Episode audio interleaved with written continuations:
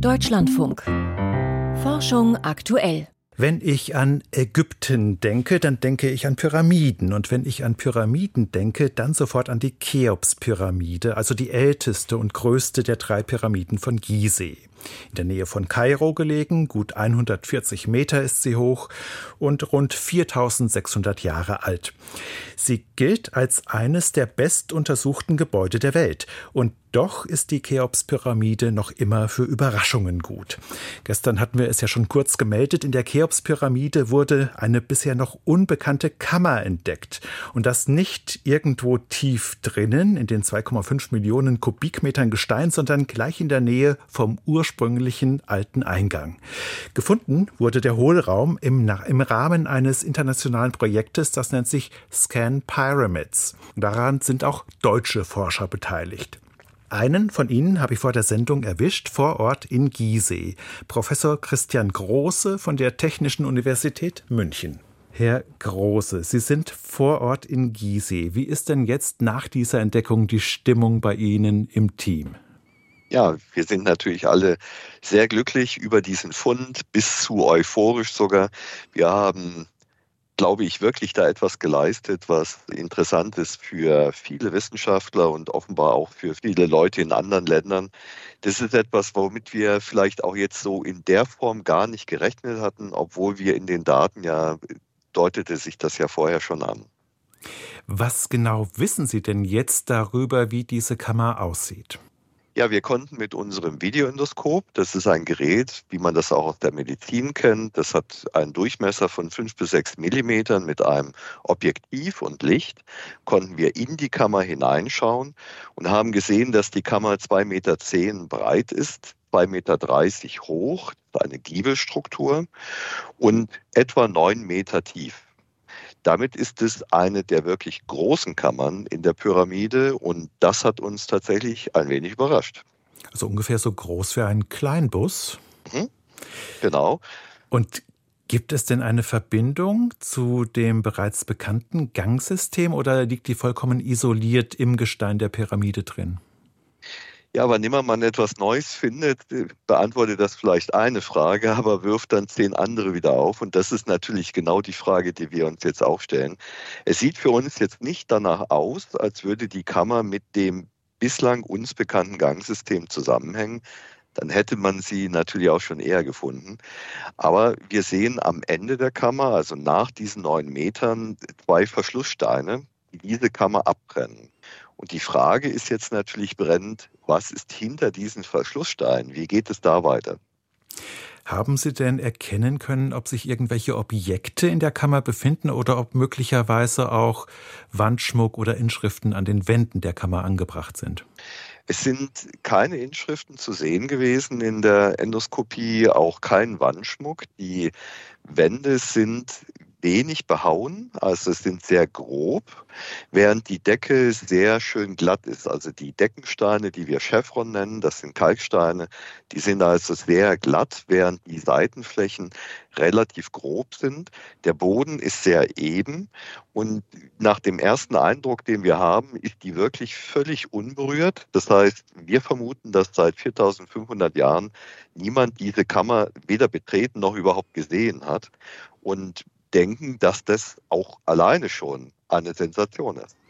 Lässt denn die Beschaffenheit dieser Kammer nun Rückschlüsse darauf zu, wozu sie einst gedient haben könnte?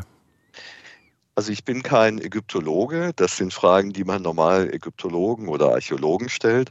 Aber es ist natürlich eine Theorie, die auf der Hand liegt, die, dass diese Kammer zum Abtragen von Lasten gedient hat. Das heißt, wenn man eine Deckenlast hat, dann haben die alten Ägypter gerade in dieser Cheops-Pyramide vielleicht zum ersten Mal diese Giebestruktur, diese Chevron-Struktur installiert, um diese Lasten dann umzulenken und zu verhindern, dass etwas zusammenbricht im Innern.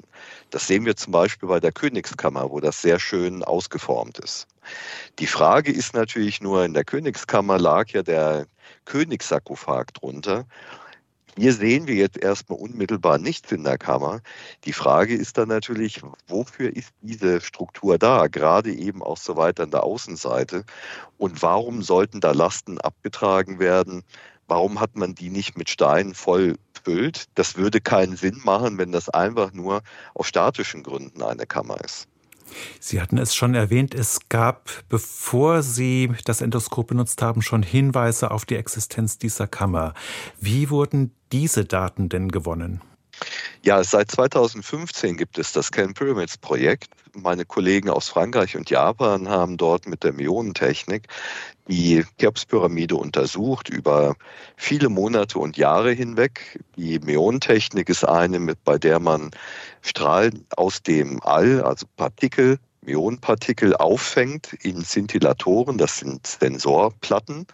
Und diese Daten kann man dann auswerten im Hinblick auf Auffälligkeiten, Anomalien, die sich durch Dichteänderungen dann äh, ausdrücken in den Daten. Und Sie haben damals 2017 schon veröffentlicht in einem Nature-Artikel gesehen, dass zwei Bereiche dort ganz dominant sind, dass es dort wahrscheinlich Hohlräume gibt. Der sogenannte Big Void oberhalb von der großen Galerie in der Pyramide. Das ist der größte Raum, den wir in der Königspyramide bislang kennen und den sogenannten North Face Corridor. Das ist also der Bereich, den wir jetzt tatsächlich das erste Mal mit dem Endoskop haben ansehen können. Und dann fragt man sich natürlich, warum hat man da nicht gleich gebohrt?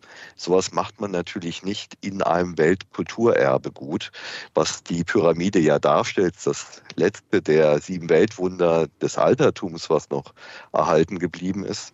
Eine Bohrung könnte nur erlaubt werden, wenn man sich wirklich hundertprozentig sicher ist. Deswegen hat man geschaut, welche anderen Verfahren können denn diesen Fund dieser Myonentomographie bestätigen und hat dann uns gefragt. Wir von der TU München haben dann mit Radar und Ultraschall gemeinsam mit unseren ägyptischen Kollegen Untersuchungen durchgeführt in den betroffenen Bereichen und haben uns jetzt zunächst auf den Chevron-Bereich konzentriert, also auf den North Face Korridor und haben dann diesen Korridor so weit eingrenzen können, dass wir uns recht sicher waren, wo der liegt, haben das auch in einer Veröffentlichung, die wir im Januar eingereicht haben, die jetzt gestern auch dann der Öffentlichkeit vorgestellt wurde, vorhergesagt, wo dieser Gang liegt und haben dann vor einer Woche dann gesagt, naja, wir gucken uns diesen Bereich einfach nochmal etwas näher an.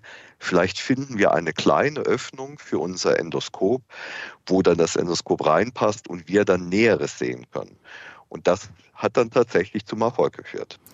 Gehen Sie denn davon aus, dass sich im Innern der Cheops-Pyramide möglicherweise noch weitere Räume verbergen. Ja, also das liegt ja auf der Hand. Wir haben ja jetzt gezeigt, dass die Myonentomographie in der Lage ist, solche Hohlräume vorherzusagen. Und die haben ja einen noch größeren Hohlraum oberhalb der Grand Gallery vorhergesagt. Die große Galerie ist ja an sich schon selber groß, aber der Hohlraum, der da drüber liegen soll, wäre 30 Meter groß, ist die Vorhersage. Das heißt, wir sollten jetzt als nächstes mit unseren Verfahren auch diesen Bereich nochmal näher untersuchen.